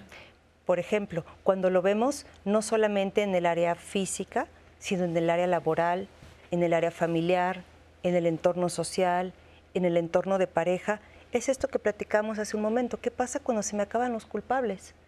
¿No? ¿Qué pasa cuando ya dejo de culpar entonces a mi mamá, a mi papá, a mi pareja, a mi hermano y me encuentro con un montón de lugares donde estamos disfuncionando? La disfunción tal vez es una palabra compleja. Para mí la manera más sencilla de, de traducirla es cuando dejo de hacer las cosas que normalmente hacía y ya no puedo hacerlas. Okay. No solamente es, porque en una fiesta puede ser, no quiero ir, ¿por qué? Pues porque me da flojera. Pero, ¿y el trabajo? ¿Y la familia? ¿Y el entorno? Que esté afectando todos tus ámbitos. Otra forma de... Aunque yo creo que, Pepe, perdón, ahí sí tienes razón, porque la edad pues, también te determina. O sea, cuando vas, eh, yo me acuerdo en las épocas de universitario estudiabas, te desvelabas, ibas a la fiesta, te invitaban a otra, ibas, y ahora pues o comes o, duermes, o sea, ya, porque si no la digestión ya no es la misma. Pero también hay casos de jóvenes que se suicidan porque no quieren salir, o sea, digo, por suerte tu caso fue feliz, ¿no? Pero hay otros que no es tan agradable, ¿no? Y hay casos... Perdón, adelante. Con no, o sea, lo que iba es que este, todos en un día, ¿no? Todas las personas tenemos una lluvia de sensaciones, sentimientos, ¿no? Y este, pues puede ser que yo me sienta triste cinco minutos, un minuto, porque la guerra en algún lugar, ¿no? Qué feo que gente esté muriendo, ¿no? Pero si ya ese sentimiento de tristeza ocupa 50% de mi día, aunque y puede ser que todavía siga siendo funcional, o sea, que siga trabajando y que sí me gusta ir al cine y que siga haciendo mis cosas, pero si ya el sentimiento, ¿no? Un sentimiento está sobrepasando a la lluvia de sentimientos que debemos tener día a día, ¿no? 30%, 50%, digo, va, a variar de día a día, días buenos, días oscuros, días nublados, días soleados, ¿no? Pero ya que un sentimiento, ¿no? Malo, ¿no? O sea, no, o sea un sentimiento, negativo, pues negativo, más que, decíamos que no hay malos, más, más bien negativo, ocupe ya un 50% de mi día, entonces ahí es cuando debo decir, no, algo no está bien, ¿no? Antes de que ya llegue una disfunción más severa, ¿no? Y esa disfunción más severa ya haga que pierda trabajo, que mis papás ya no me soporten, no sé, ¿no? Eh, tenga problemas con mi pareja, ¿no? Que solamente van a hacer que empeore ese círculo vicioso, ¿no? Y empeore el sentimiento negativo. Podría ser un poco y, y, sencillo, ¿no? Entre, entre estos conceptos para nuestra audiencia, el tema, por ejemplo, compararlo con diabetes o compararlo con hipertensión. Es que esperar a que los síntomas ya tengan una manifestación física, ya es un problema. Tendremos que hablar de prevención. Pero ya hablando de un padecimiento como tal, como una detección que puedo hacer yo mismo, puede ser un familiar o ya un especialista, sumaríamos estos conceptos. Sumaría los síntomas pivote, ¿no? que es esta tristeza, es este pérdida de deseo de hacer las cosas, esta sensación de no voy a poder mejorar jamás ni mi situación, que es desesperanza, esta sensación física de problemas de sueño, de apetito, de, es más, de, ganas de hacer las cosas, normalmente de fuerza, de energía, y le sumamos la temporalidad. Si esos síntomas se suman en temporalidad y cubrimos alrededor de dos semanas, estaríamos hablando que necesitamos buscar apoyo en salud porque ya está encima, como dijo nuestra compañera, de nuestra capacidad de, de poderlo resolver solos. Perfecto, pues llegamos básicamente al final del programa. Yo creo que se ha hecho mucha reflexión de nuestras emociones en estos días tan especiales. Gracias por estar con nosotros, muchísimas felicidades a todos ustedes. Les deseamos, Citlali. Pepe, pues un placer estar esta Navidad contigo y recuerden que no están solos, o sea, todas las personas no están solas. El 11 los va a acompañar a través de toda nuestra programación y por supuesto a través de toda la semana y toda esta temporada que hemos trabajado arduamente para ustedes. Felicidades y gracias a nuestras intérpretes de lengua de señas y doctores, muchísimas gracias por haber estado con nosotros aquí el día de hoy, sobre todo tocando este tema. El día, pensemos en nuestra salud mental, como se ha hecho tanto el ejemplo, se habla de diabetes, hablemos de salud mental. Se habla de enfermedad cardiovascular, hablemos de salud mental. Vamos a buscar ser mejores en este aspecto, quitémosles los estigmas malos a la consulta de salud mental, porque nada más es otra consulta y vamos a estar tratar de estar lo mejor posible para estar bien con nosotros y estar con todos los que nos rodean. Les dejamos muchas felicidades y nosotros estamos aquí todos los lunes hablando de salud. Hasta la próxima.